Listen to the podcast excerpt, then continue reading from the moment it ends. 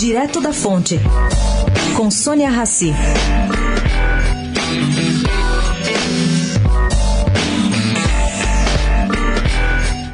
Nelson Marconi, da Fundação Getúlio Vargas, economista que está trabalhando na campanha de Ciro Gomes, tem defendido em encontros fechados limitar pagamento de juros e dívida pública.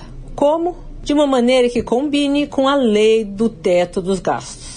Eles não acreditam que os bancos vão arrumar uma forma de sair correndo, arrumando opções no interior, porque, enfim, isso aí vai ser muito duro para os bancos. E tampouco acho que essa medida possa impactar o câmbio. Na sua visão, o sistema financeiro iria se adequar no que tange a refinanciamento da dívida pública. Também, na visão do economista, não há dinheiro para educação, não há dinheiro para pagamento dos juros que considera absurdos no Brasil.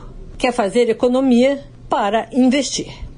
Sônia Raci, direto da fonte, para a Rádio Eldorado.